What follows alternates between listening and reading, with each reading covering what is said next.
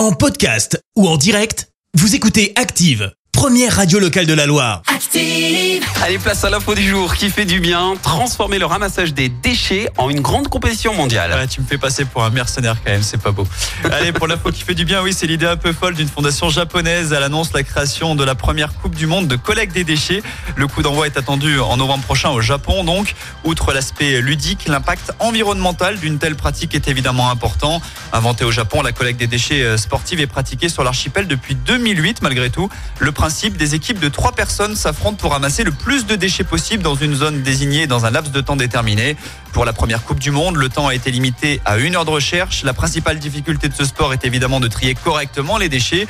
Pour Christophe, c'est compliqué. Des épreuves éliminatoires doivent être organisées dans 20 pays. On ne sait pas encore si la France va y participer. C'est tellement gratuit ça. Merci, vous avez écouté Active Radio, la première radio locale de la Loire. Active.